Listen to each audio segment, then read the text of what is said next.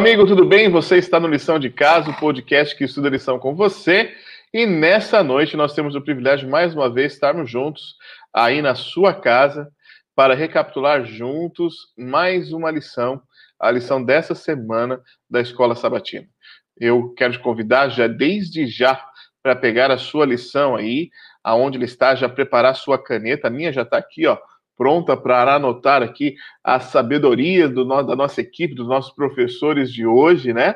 E mas antes eu quero saber aonde você está, da onde você está falando, né? Se você tem alguma crítica, uma sugestão para o nosso podcast aí, escreve no chat aí e faz um favor para nós, compartilhe o link aí com todo mundo aí da sua igreja, compartilhe aí com os jovens também, manda aí para todo mundo aí da equipe aí da sua unidade de ação, manda para todo mundo para que todos possam estudar, ou melhor, recapitular essa lição junto conosco, tudo bem?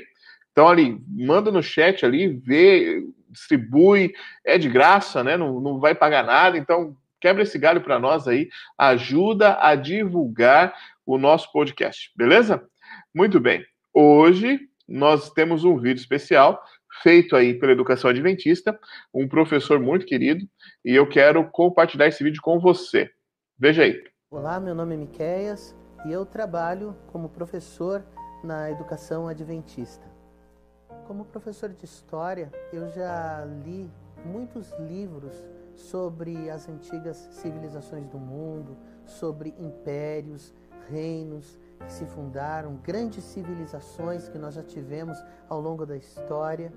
E eu tenho a certeza de que dentro dessas histórias todas muito nós podemos aprender ao longo do, do curso da vida, mas sem nenhuma dúvida, nós podemos apresentar para vocês nesse momento este livro aqui, a Bíblia. Para mim, ele é o mais fantástico livro que cada um de nós cristãos temos a oportunidade de ter. Neste livro aqui, nós podemos encontrar ah, fatos maravilhosos da parte de Deus para todos nós. Ele não apenas fala sobre a redenção, mas ele fala do trato de Jesus Cristo ao longo da história com o seu povo. Desde o nascimento, desde a criação do ser humano, a queda e a tentativa divina de buscar o ser humano a ter novamente a possibilidade da restauração. Jesus Cristo vindo aqui na encarnação, sendo homem, vivendo aqui como nós, morrendo e ressuscitando para nos dar o direito da salvação e nos propondo uma vida de eternal felicidade através das promessas deixadas nesse livro precioso. Sem nenhuma dúvida, a Bíblia é não apenas um livro fantástico, ele é o nosso principal guia para o céu. A história de Deus com seu povo, do trato de Deus com cada um dos seus filhos, nos momentos bons, nos momentos de tragédia, a guia dele ao longo da história cuidando de todos nós. E também podemos entender assim, então, que a Bíblia é um guia infalível para a educação cristã também, a começar em casa e que acaba se perpetuando também na escola. A educação cristã, a educação adventista, tem esse claro compromisso de colaborar com Deus justamente nessa proposta de restaurar o ser humano à sua imagem. E fica aqui então a pergunta: você topa esse desafio? E aí? Você topa o desafio do professor Miqueias? Então, lembre-se que a educação adventista, ela vai muito além do ensino, tá bom? Amigos, eu estou vendo aqui nos comentários, vou pedir licença que eu tenho que olhar para o lado aqui, onde está minha listinha, mas olha, nós temos aí, olha, o Fabiano está conectado com a gente aí da Central de Pelotas, a Carmen Regina, o Tiago Alves, né? Aqui tem o Lições Fortes da Bíblia, ali de Rolante, terra dos pioneiros, muito bem, né? O Tiago Alves está falando lá de Pelotas, o Leandro Reis está falando de Manaus. Bem-vindo, Leandro, que bom, hein? Lauro, Lauro está falando da Flórida, olha só, hein? Da Flórida, que legal, hein? Muito bem, pertinho da Disney ali, né? Tá, tá, na Disney, tá na Disney. É vizinho do Mickey, vizinho do Mickey. A Marilene ali, ó, de Camacuã, né? Olha só aqui, ó, Débora Fischer de Camacuã também, Silene de Canguçu, Júnior Bandeiro Júnior. Júnior Bandeiro é brother, né? Lá de Bagé. né? O Gesiel de Viamão ali, ó, muito legal. Só gente boa aqui, né? O Felipe, Felipe não perde um, né, Felipe? Muito bem, Felipe Mendes, ali lá da Praia do Cassino, professora Cássia Xavier, tá lá de Pelotas também. Então, amigos, bem-vindo aí. E você pode colocar ali, compartilha com mais gente aí, por favor, o nosso link, tá bom? Eu já vou chamar o nosso professor Davi para estar conosco aí. Professor Davi, como você está? Tudo bem, amigo? Você tem que abrir o seu áudio, Davi. Aqui, muito bem. Olá, boa noite. Boa noite para todos. É um prazerzaço estar com vocês de novo Como nessa está semana. a Fran e a Rebeca, tudo bem? Estão bem, com a graça de Deus. Rebequinha já está dormindo, fizemos o culto e agora ela vai dormir longamente até as oito da manhã. Uma benção, uma Você benção. Isso tem uma inveja tua, né? Porque eu já fiz o culto com o Noah também, né? E só Sim. que ele vai acordar daqui umas duas ou três horas. pois é, cara. Mas passa, passa. Daqui um pouquinho passa. Daqui um pouquinho passa. Tá bom, tá bom. Bem-vindo, amigo. Pode dar seu recado aí. Vamos lá, gente. Primeiro, quero mandar um abraço para todos os nossos amigos que estão assistindo a gente, estão ouvindo. Você que está ao vivo, você que está ouvindo o podcast, muito obrigado pela sua audiência, por você compartilhar com a gente as suas, é, as, as suas ponderações também nos comentários aí, sempre dando um feedback. E mandar um abraço especial aqui para o distrito de Camacuã, nossos amigos, nossas ovelhas. É muito bom ter vocês com a gente aqui. Eu quero deixar uma frase nessa época de atualização da Bíblia que está surgindo aí. Olha que legal essa frase de John Blanchard, eu acho que é assim que pronuncia o nome dele. Ele diz assim: Qualquer coisa que você acrescente à verdade constitui uma subtração dela. Que legal, hein? Presta atenção, hein? Qualquer coisa que a gente acrescente na Bíblia, na verdade, nós estamos tirando a verdade dela. Fica pensando nessa frase e vamos para o nosso estudo hoje. Vamos lá. E eu tenho aqui junto conosco para nosso time, vem hoje da capital do doce, cara. Olha só que privilégio, ah. capital do doce. Chegou a me dar água na boca aqui, hein? Cara, e tem aquela fena doce lá que é uma, uma perdição, né? Uma perdição. Então nós né? vamos falar aí com a equipe da Escola de Pelotas, né? Então nós vamos convidar aqui o nosso diretor, o diretor Revelino, que está conosco aí. Bem-vindo, diretor. Seja bem-vindo, diretor Revelino Evangelista, nascido ali em Santa Catarina, mas trabalhou a vida toda em São Paulo, né? Já vi que a gente tem alguns, algum, alguns pontos ali em comum ali, né? Diretor, bem-vindo. Pode dar seu recado aí para a galera. Muito obrigado, Douglas. Boa noite, Davi. Boa noite a todos aí. É um prazer estar aqui com vocês, compartilhando a lição desta semana, que é uma bênção. Quero aproveitar e mandar um abraço aqui para toda a galera aqui da IAPEL, mandar um abraço aí para nossos professores, alguns estão conectados conosco aí, administração da escola. E, Douglas, quero mandar um abraço especial, você citou o nome aí do Lauro Crescêncio, que está lá na Flórida. O Lauro, também nós conhecemos ele como Bizu, ah, o, o famoso Bizu. Então, mandar um abraço, um grande abraço aí para o Bizu, meu sobrinho querido, que está morando aí na Flórida, está conectado conosco e acompanhando hoje, então, a nossa, a nossa oh. live aqui. A família tem que acompanhar, né? casa tem... internacional hoje, então. Então, olha aí, Bisu, tu tá tornando essa live aqui internacional aí, tá certo? É, é, compartilha aí, Bisu, para que mais pessoas se conectem aí e tal, e a live aqui, ela merece essa divulgação aí, capricha aí, tá certo? É, Douglas, Davi, eu quero deixar uma frase aqui, ó, frase é de George Knight, do livro Educando para a Eternidade. Ele diz o seguinte: a maior realização da educação cristã deve ser ganhar pessoas do pecado para uma vida de retidão, de dependência diária da graça de Jesus e de, uma, de um constante relacionamento íntimo, sincero, fiel com o Redentor. Essa frase eu queria Perfeito. deixar uma minha frase de impacto aí para iniciar o, a lição dessa, dessa, dessa noite. George Knight sempre bem-vindo aí, né? George Knight. É. É. Sempre, sempre, sempre. Bem, para deixar o time mais bonito né, e mais inteligente, nós temos aí conosco a professora Denise Gomes, né? Ela, ela, de vez em quando ela tem um inquilino ali na casa dela, que é um conhecido meu aí e tal, né? É, se ela quiser, eu posso até ajudar a expulsá-lo de lá qualquer dia desse, né? Um abraço para o André. Ela não podia falar. Então, assim, a professora Denise Gomes, né? Ela é orientadora educacional no colégio, de, na escola de Porto, de Porto Alegre, na escola de Pelotas, né? Professora, muito bem-vinda. Pode também deixar seu recado aí para a turma aí. Obrigada, Douglas. Boa noite, boa noite, Davi, boa noite a todos. Não posso também deixar de dar um abraço né, aos nossos colegas é, da Escola IAPEL, nossa família né, educacional. Um abraço a todos. É, e é uma alegria muito grande estar aqui compartilhando com vocês né, é, a lição dessa semana, que, aliás, nesse trimestre tem sido uma bênção, né? Falando ali de educação, falando do que nós vivemos diariamente na nossa vida. E eu também queria aqui é, deixar uma frase, né? Que está no livro Fundamentos da Educação Cristã, na página 436, que diz assim: Olha, o professor, a coisa de maior importância deve ser a conversão de seus alunos, para que tenham um novo coração e vida. O objetivo do grande mestre é a restauração da imagem de Deus na pessoa. Muito top, muito legal. Parabéns.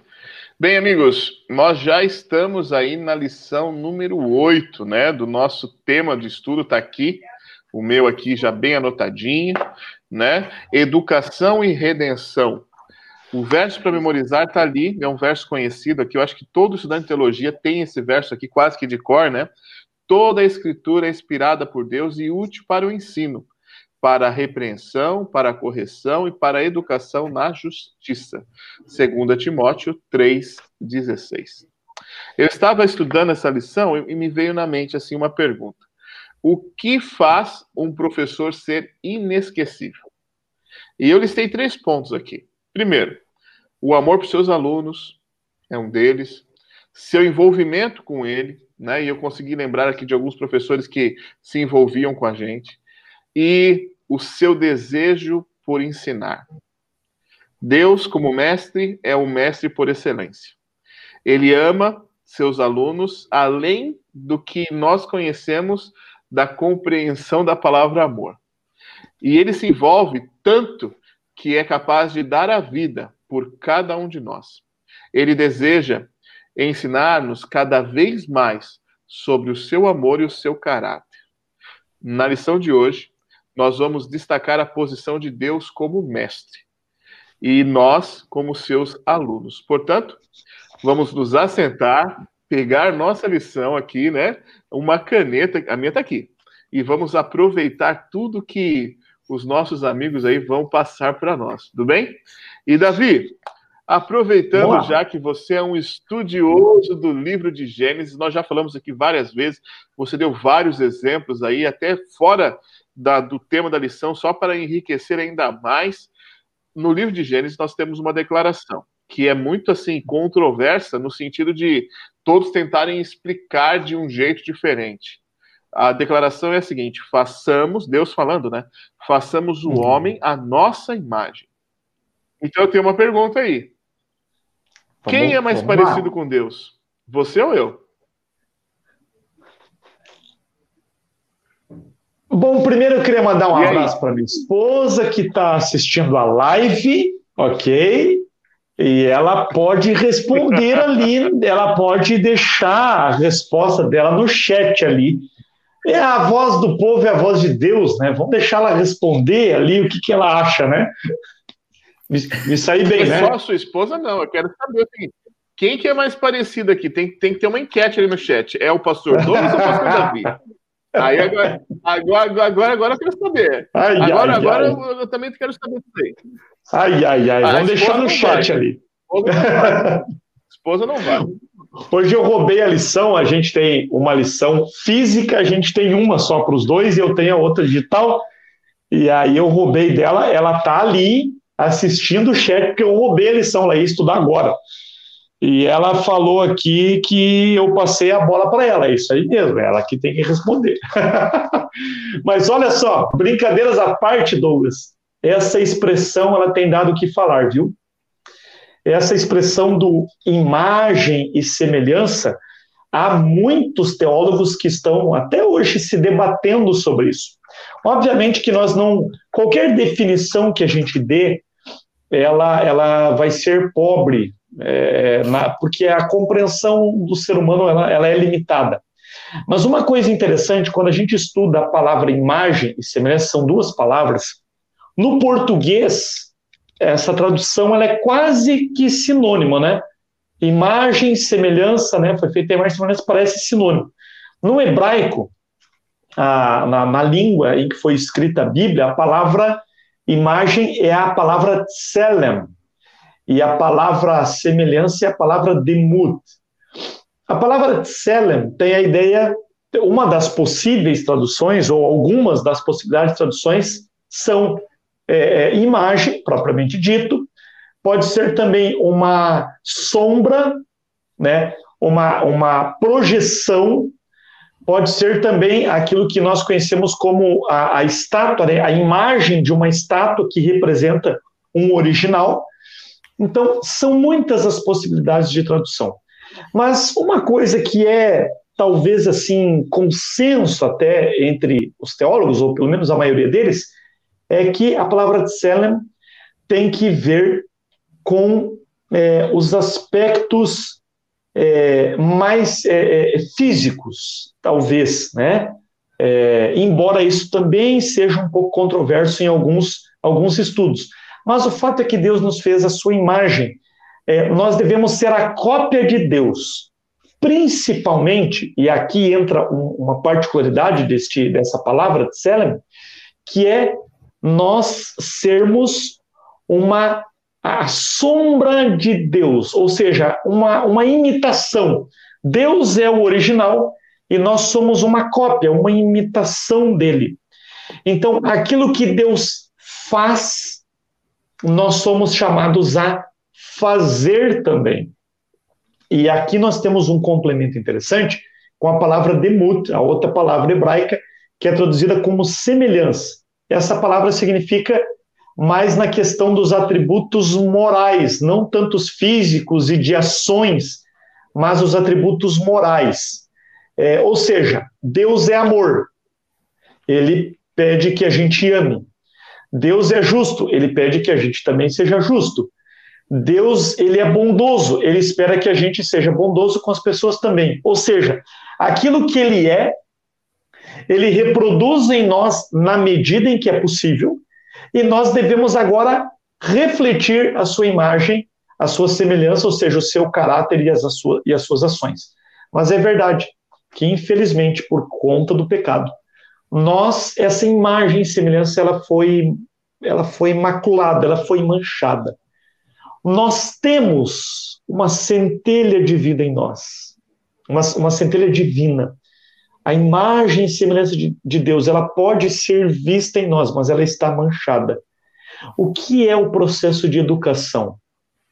É ensinar a gente mostrar para a gente quem nós somos no plano original de Deus. Educação é a gente entender quem nós somos. Nós somos seres criados à imagem e semelhança de Deus para refletir o seu caráter. E o que, que é restauração? O que, que é redenção?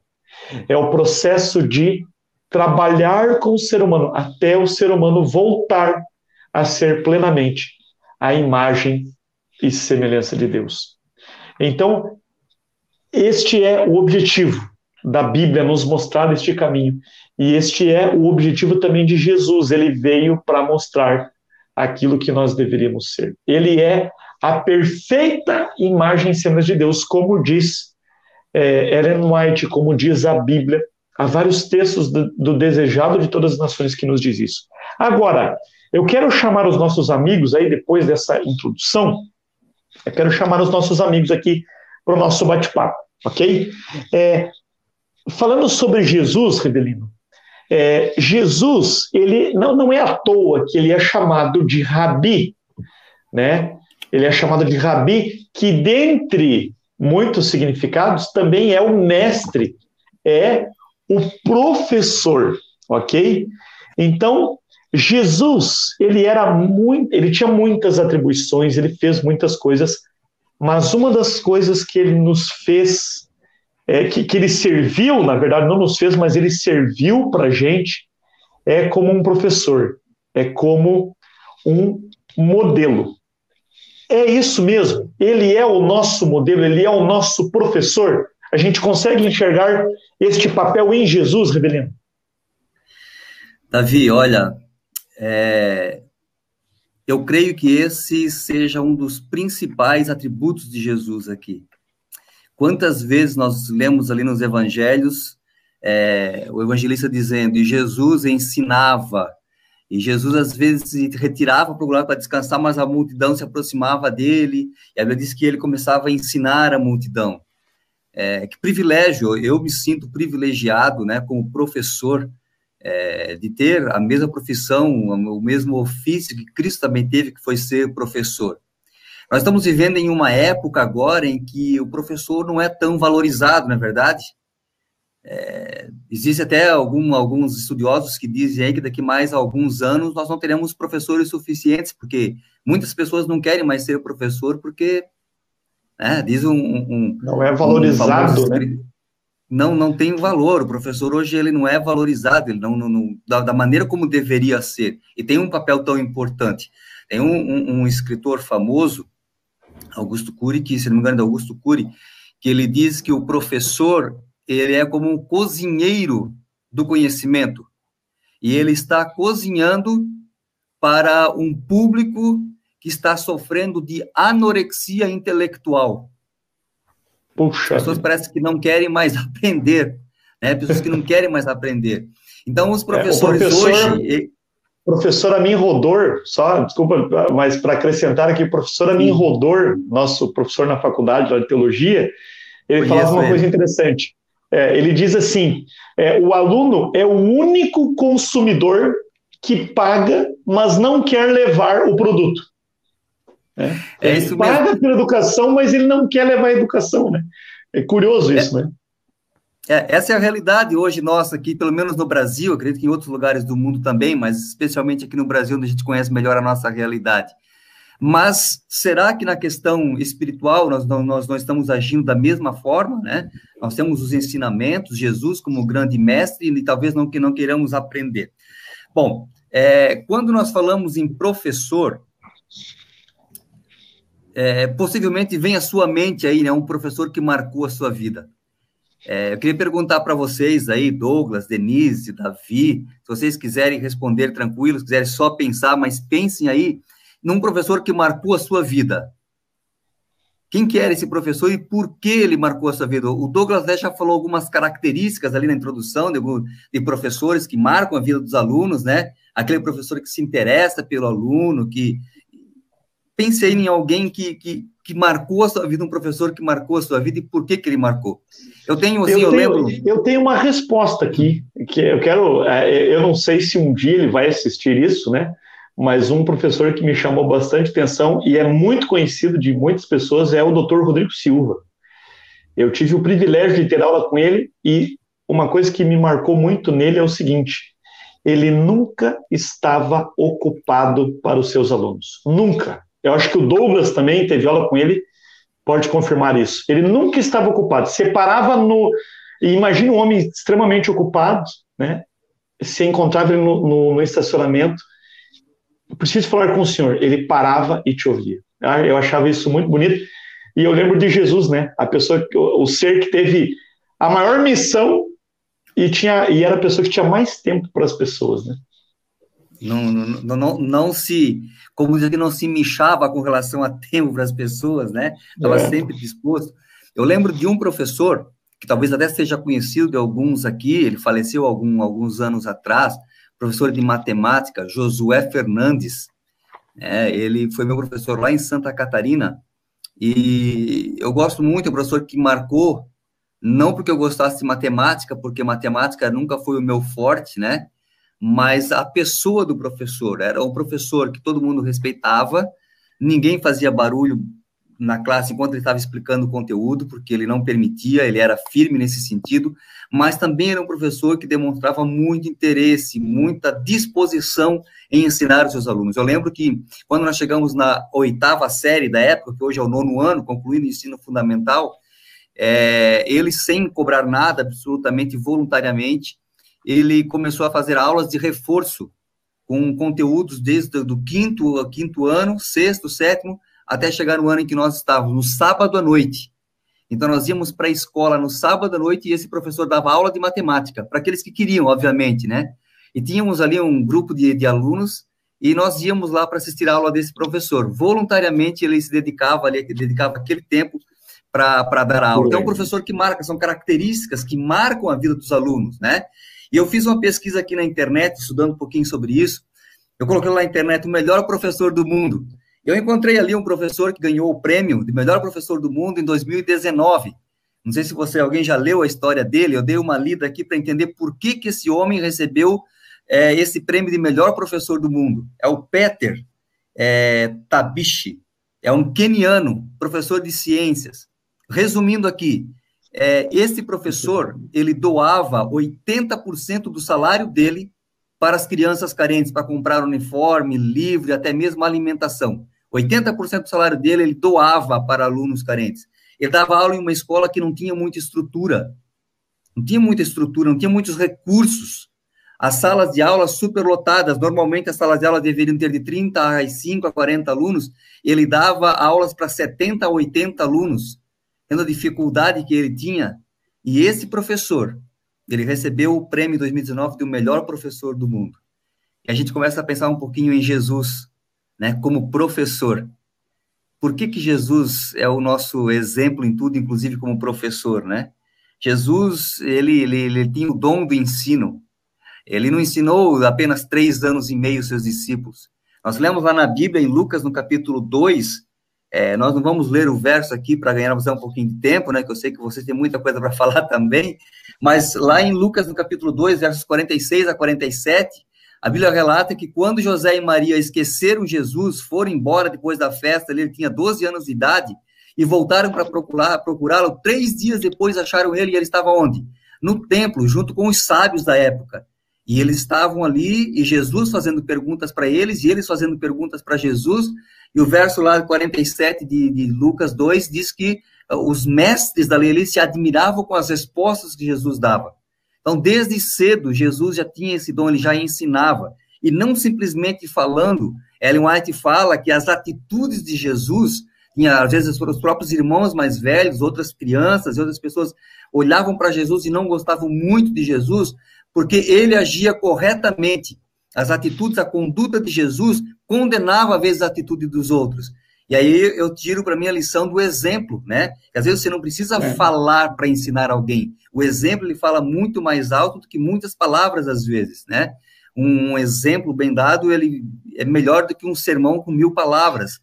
Então Jesus ele tinha esse dom, né? Ele tinha esse dom. E lá em Isaías no capítulo 11, especialmente os versículos ali 1 e 2, a profecia fala de Jesus ali como, é, como um mestre, como alguém que era cheio de conhecimento e sabedoria, e que esse conhecimento deveria ser levado para todo mundo, né? Deveria ser levado para todo mundo. Bom, se esse conhecimento tem que ser levado para todo mundo, e se Jesus é o nosso maior exemplo e nos deixou aqui uma missão, o que que eu é uma pergunta para a gente refletir agora, né? O que, que eu, como professor, como diretor da Escola Adventista de Pelotas, como professor da Escola Adventista, como funcionário, como é, membro da igreja, enfim, todos nós somos educadores, o que, que eu estou fazendo para encher a terra com esse conhecimento que Jesus deixou disponível aí para nós? É, e você falou algo bastante interessante, né? Jesus, ele ensinava é, com as palavras, mas ele também ensinava muito, talvez, é, é, é, o, o exemplo dele muitas vezes falou mais alto. Isso nos mostra a coerência, né? A coerência da vida de Jesus, alguém que ensinava é, com palavras, mas também vivia. E talvez por isso, talvez não, mas com certeza por isso que o ensinamento, os ensinos de Jesus eles impactaram tremendamente a vida de muitas pessoas até hoje, né, por esta sim, coerência. Sim. Agora, é, do, é, Davi, só mais sim, uma, sim. uma, uma é, outra outra questão que eu acho aqui que ajudou a impactar bastante naquela época, impacta até hoje, é, também eram as estratégias que Jesus usava, né? Sim. É, Jesus não tinha uma sala de aula, ele ensinava no em cima do monte, ensinava na beira da praia, é, entrava num barco e dali muito prático, né? Um ensino prático, prático, um ensino sensitivo também, você sentia o ambiente, ele criava uma atmosfera para ensino também, né? É, isso é. Nós isso vemos é, hoje, é a gente, é, no, no, hoje nós damos um pouco sobre educação, sobre estratégias de ensino. O que a gente ouve falar muito, o que está muito na moda, o que tem que acontecer, é contextualizar. Então, a, a palavra contextualização ela é muito usada hoje no meio pedagógico, no meio acadêmico, né? E Jesus ele fazia isso naquela época. Ele estava pregando ali para lavradores, ele contava a parábola das sementes e tal. Para os pescadores, ele dizia: Vinde a mim, eu gostarei pescadores de homens. Enfim, ele contextualizava a mensagem de Sim. forma que a pessoa poderia entender plenamente a mensagem que ele queria transmitir a respeito do reino de Deus. Muito legal. Davi, Davi e professora Revelino, falando um pouco aí da, da, do nosso grande professor, né, que é Jesus, eu fico imaginando quantos alunos ele tinha, né? Porque hoje, às vezes, nós temos uma sala de aula ali com é, 30 alunos, 25 alunos, já é difícil, né? Tu passar ali todo o conteúdo, quais instrumentos pedagógicos tu vai usar. Mas eu percebo assim e paro para pensar o tamanho, a imensidão dos alunos que tinha Jesus. E ele conseguiu alcançar esses alunos e muito mais ali em três anos e meio aproximadamente, né? E ele, é. como vocês falaram, marcou até hoje na história, né? Até hoje nós ouvimos falar dos ensinamentos dele e até hoje fala é, atual para nós todos os ensinamentos de Jesus. Com certeza. E ele tinha às vezes um aluno só na classe, como foi Nicodemos, como foi a mulher samaritana, e também falou para as multidões, né? O público é, é, era muito variado, né? Grandes mestres, pessoas humildes também, mas ele é, se fez entender por todos eles. Né? Agora, a palavra, trazendo já a Denise aqui para o nosso, nosso bate-papo, professora Denise, a palavra hebraica lá, Torá, né, ela, ela é, ela significa, por exemplo, ensino, instrução, é, a, a literatura hebraica, né, a Bíblia hebraica, como a gente chama, né, as escrituras hebraicas, elas dividem ali é, o, o, Antigo Testamento como a Torá, sendo os, os, cinco livros de Moisés, o Pentateuco, depois tem os, os, profetas e depois tem os escritos, né, os escritos de, de sabedoria. E, e isso tudo nos mostra que a função da Bíblia é a função de educar. É, você, como orientadora, você, você deve ser uma pessoa muito preocupada com o tipo de literatura que os alunos vão vão vão ter, né? Vão receber. Qual é o livro texto do ano? Qual, qual que é o livro agora de geografia, de história? A Bíblia é um livro texto para a nossa vida hoje. Ela é, ela tem essa função também de educar e não somente é, informar. É isso mesmo? Então, posso afirmar com certeza, né, que a Bíblia é um dos melhores livros que nós temos aí didáticos que nos ensina tudo, tudo que nós podemos, né, é, vir, a, vir a ter dúvidas. Então, nós temos ali é, lições para que nós possamos saber educar os nossos filhos, né, saber nos portar diante da sociedade. Nós temos ali é, instruções de como nós devemos é, ser como professores, né? Ser como filhos de Deus.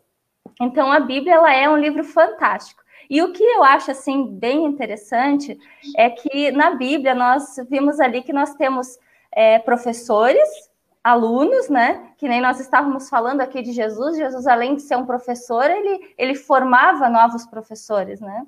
E, e a Bíblia ali nos fala de alunos que se deram bem, né, que foram, aprenderam ali com, com as escrituras, e outros alunos que não se deram tão bem, que foram mais fracassados, né? Mas aí eu fico pensando, é, todas essas histórias, tanto esses alunos que se deram bem ali, que nem nós temos ali Esther, Ruth, Daniel, Jó, né? Que a gente vê as histórias deles de fé, histórias ali de fidelidade, honestidade. Nós percebemos que também nós temos os outros alunos que foram os amigos de Jó, que foram um pouco mais, né? É, vamos dizer assim, fracassaram ali na lição, rodaram, reprovaram, né? Não, é... não compreenderam direito a aula, né? Não, não, não, não estavam, acho, prestando atenção na hora que o professor estava falando, né? Chegou no momento ali da prova, eles não conseguiram. É, mas nós também, às vezes, né, Davi, nós não compreendemos bem, às vezes, o que Deus quer para a gente também, né? Mas o Sim. bom é que Jesus ele tem um plano de recuperação para nós, viu? Então, é, errar também a gente pode, mas não podemos ali persistir no erro, né? Senão nós não vamos passar Sim. nem na recuperação. É e aí, então, é, no caso dos, é, dos amigos de Jó, nós podemos perceber que nós aprendemos também com os erros deles, né? Então, é, tem uma frase, assim, que eu gosto muito, e de vez em quando eu ouço, assim, pelos corredores, né? Que os inteligentes, eles aprendem com seus erros, né? Mas os sábios, eles aprendem com o erro dos outros. Então, quando nós olhamos na Bíblia que houve um personagem lá que errou, isso é para que nós venhamos a aprender a não repetir aquele erro, não nos permitir repetir aquilo ali na nossa vida, né? Então, por isso que Deus deixou essas informações. E, e a Bíblia, ela não é tão difícil de ser compreendida, né? Por quê? Porque eu acho ela fantástica, porque toda a Bíblia são histórias.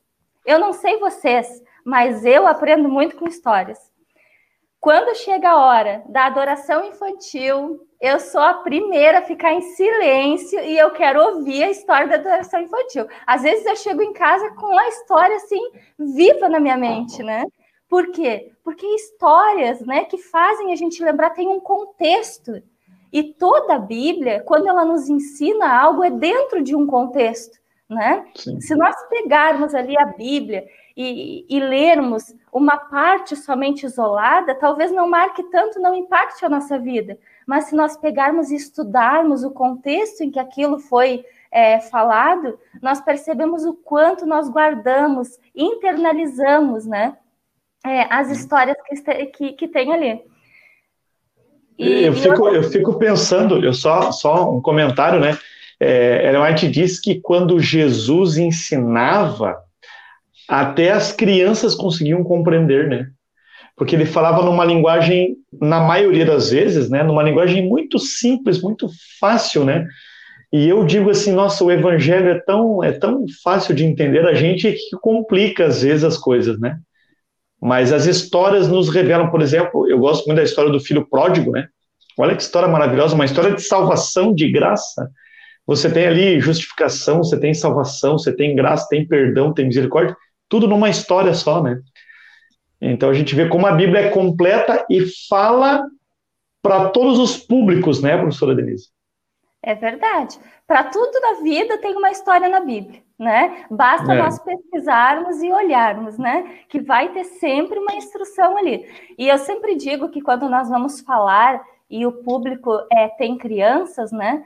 nós sempre temos que falar com uma linguagem que as crianças entendam, porque aí os outros adultos vão entender também, né?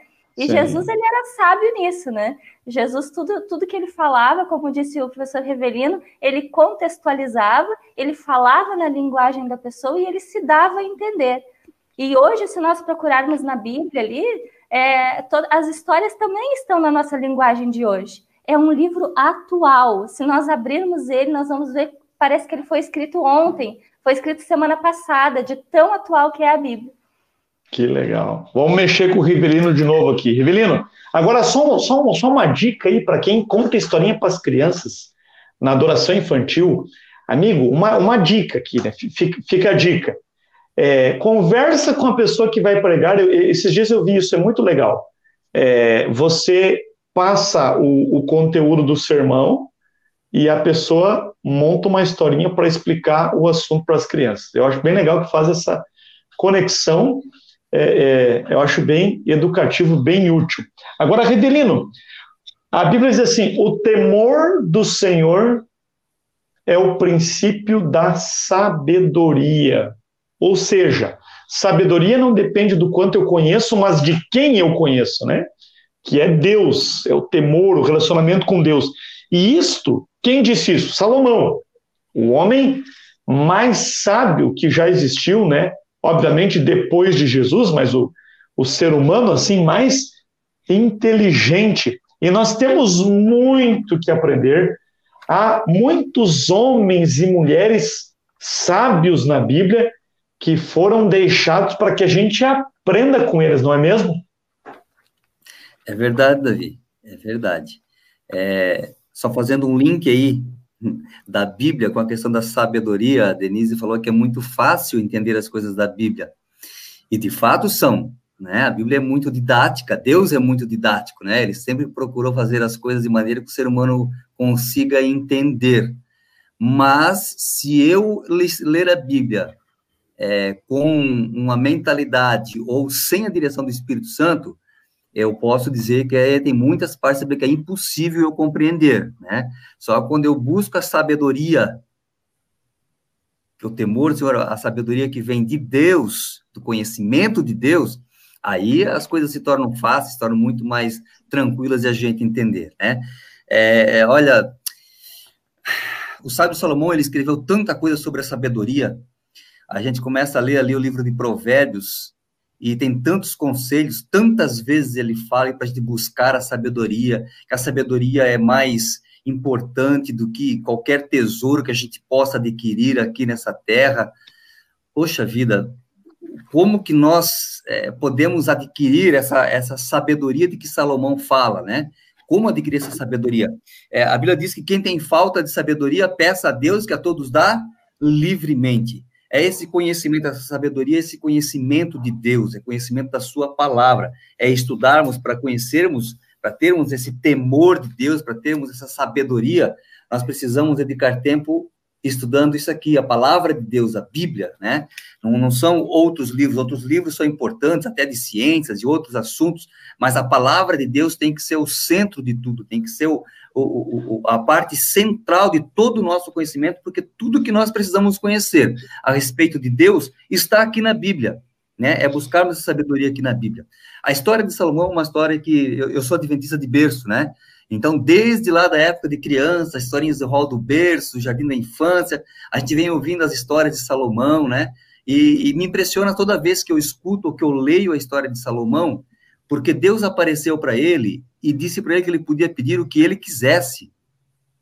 Imagine só, Davi, se Deus chegasse para você ah, agora. Tem tanta coisa para pedir. Talvez cabelos, né? Crescer cabelo, cabelo é uma boa. Cabelo, é, cabelo eu acho que ia ser se tivesse mais de um desejo, com certeza cabelo seria um deles. então, tem tanta coisa que o nosso coração deseja, né? Deus deixou livre para Salomão pedir o que ele quisesse, né? Ele podia pedir riquezas, é, podia pedir o respeito de todos ali, né? Já que ele foi tinha sido é, empossado como rei, é, então ele poderia ter pedido muitas coisas, mas ele pediu sabedoria é, dirigido pelo Espírito Santo só pode, uma pessoa que estava é, atento, né, é, é flexível para ouvir e entender a voz do Espírito Santo, e ele pede sabedoria. E Deus deu a ele sabedoria, tanto é como você bem disse aí, Davi, não houve nenhum homem debaixo da terra, ou em cima da terra, embaixo do sol, tão sábio quanto Salomão. Ele falou de todos os assuntos, de tudo que você quiser saber, ele sabia, ele tinha conhecimento de tudo. Mas Deus ele não faz as coisas sem um propósito, ele não faz as coisas simplesmente por fazer. Ele deu sabedoria para Salomão, porque ele sabia que Salomão usaria isso para falar dele, para testemunhar de Deus para outras nações.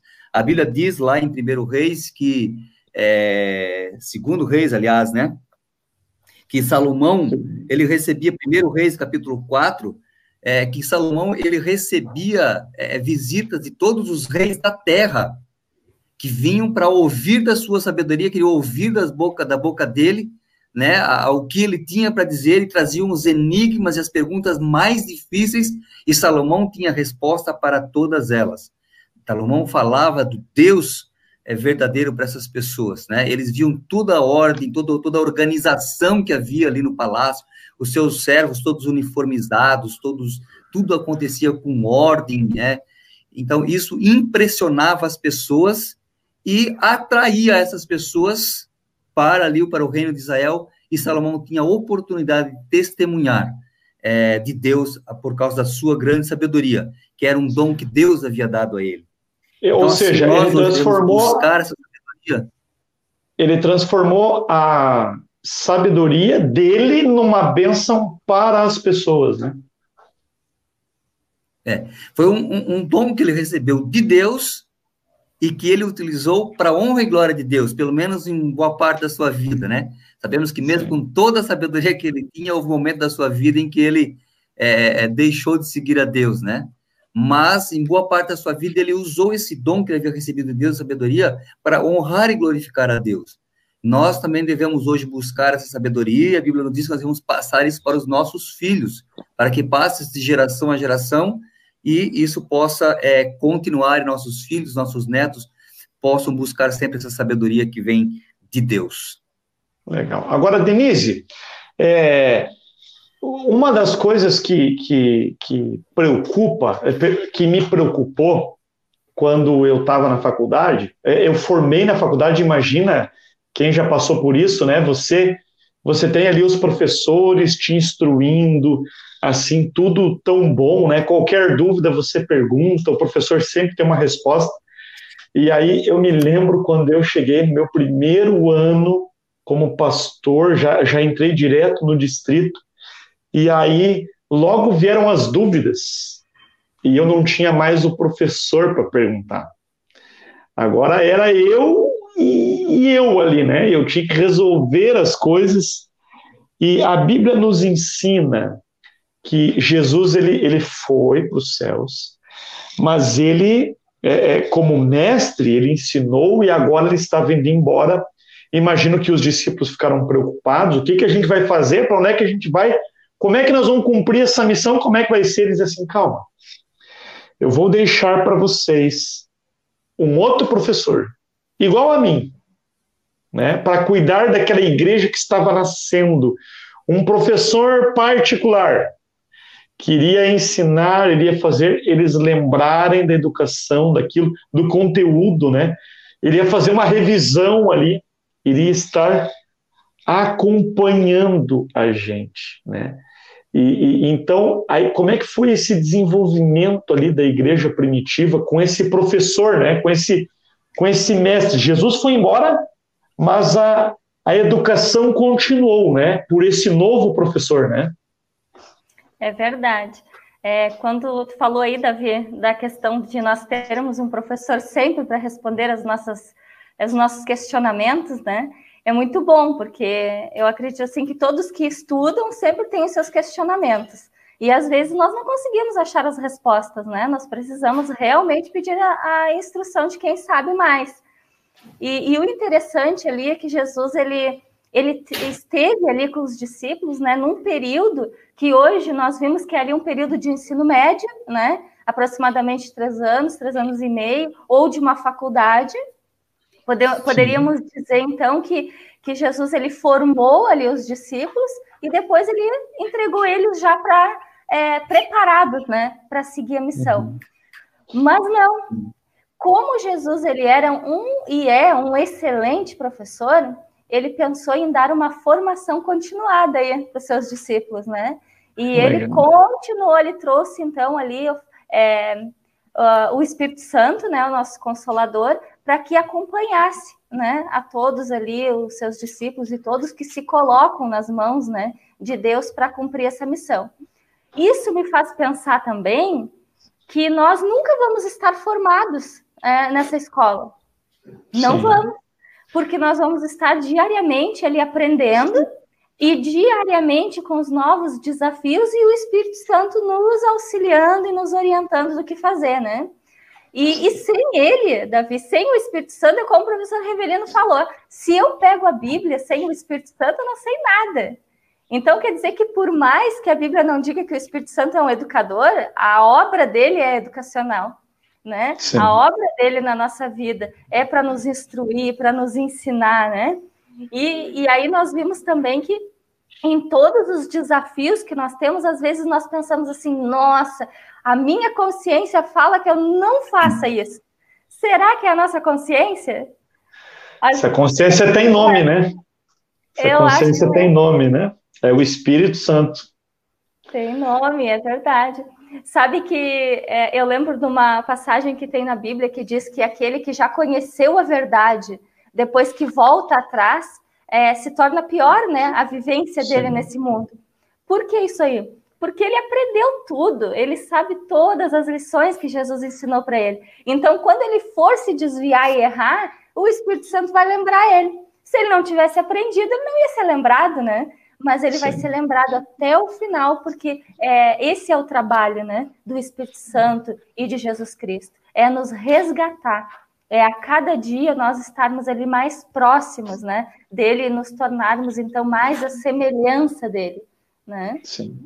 Eu tive a oportunidade de, de, de ter aulas com o professor Paroski, é, é um dos, dos grandes professores que contribuiu muito para a minha educação, para quem eu sou hoje, não só na parte é, é, é cognitiva, né, de informação, mas é, é um exemplo de pessoa. E uma coisa que ele falava também era que a palavra espírito ali na Bíblia, né, o Paráclitos, né, o Consolador, ele em algum momento poderia ser meio que um sinônimo de, de, do pedagogo, né, aquele que está ao lado para educar. E quando a gente o mediador. o mediador, e aí Jesus fala isso, né? Ele virá e quando ele vier, ele vai fazer lembrar de tudo aquilo que vocês é, aprenderam e ele vai guiar vocês, né? Ou seja, um pedagogo, né? Alguém que está ao nosso lado para nos educar, para nos guiar, né? É o nosso guia.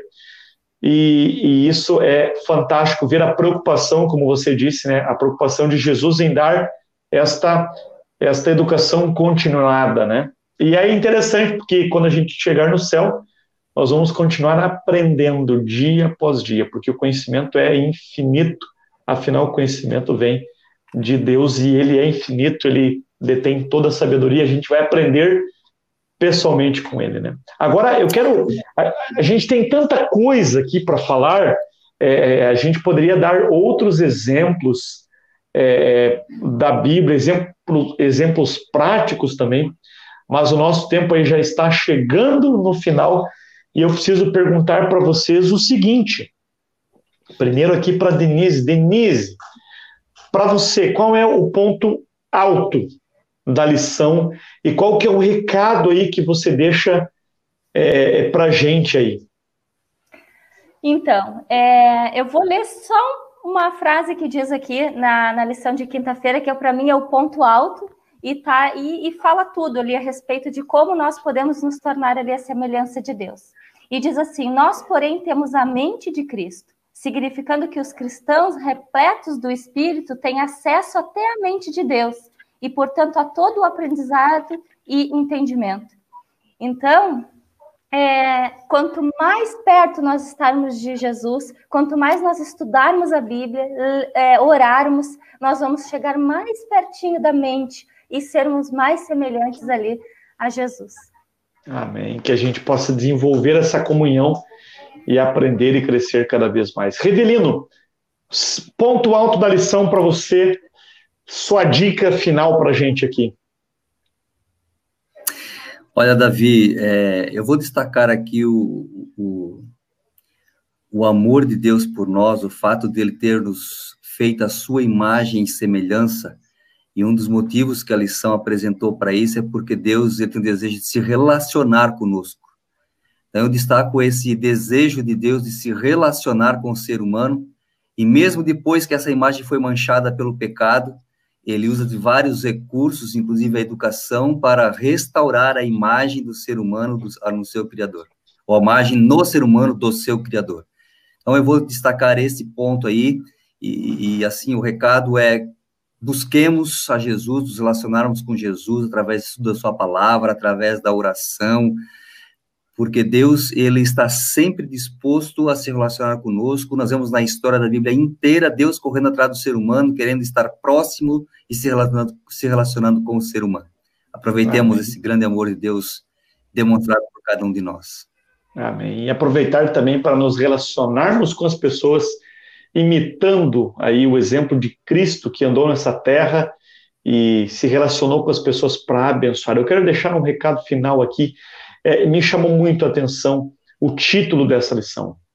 O título dessa semana ele é fantástico. Só o título já nos ensina muito. Educação e redenção. Isto é uma única obra. A obra da educação é a obra da redenção. Nós somos a imagem e semelhança de Deus. E cabe a nós agora refletirmos isto para, para as pessoas e contribuir para que elas também vejam o ideal de Deus para a vida delas, que é também refletir a imagem e semelhança. Quando a gente faz isso, nós estamos cumprindo a nossa missão, que é abençoar as pessoas, que é proclamar o reino, que é proclamar a redenção. Por isso, se envolva cada vez mais nesta obra. Primeiro, através da comunhão, como a Denise falou, tenha contato com Deus, aprenda dele. Se relacione com as pessoas. Seja amigo delas assim como Jesus. Imite este exemplo bonito de Jesus. E também contribua para que elas aprendam que elas também são a imagem e semelhança de Deus e que elas podem participar dessa tremenda obra de redenção, que elas se permitam também serem transformadas por este evangelho maravilhoso pela graça de Cristo. Meus amigos, muito, muito obrigado pela participação de vocês. É, um abraço a todos os nossos amigos aí de Pelotas. Eu estive visitando aí a escola pela primeira vez no sábado passado. Vocês estão de parabéns, uma bonita escola e que vocês continuem crescendo é, nesta obra de educar e salvar. Que Deus abençoe muito vocês Douglas, foi um prazer também estar com você. E semana que vem tem mais novos convidados, a gente vai continuar estudando, né? É isso aí, eu quero agradecer a Denise, o professor Rivelino, muito obrigado aí pela participação, foi top, né? Valeu, Davi. Vamos chamar vocês para voltar outras vezes aí, não só nessa temporada de educação, tá bom? Agradecemos a participação de vocês. Davi, tamo junto, semana que vem, tamo aí.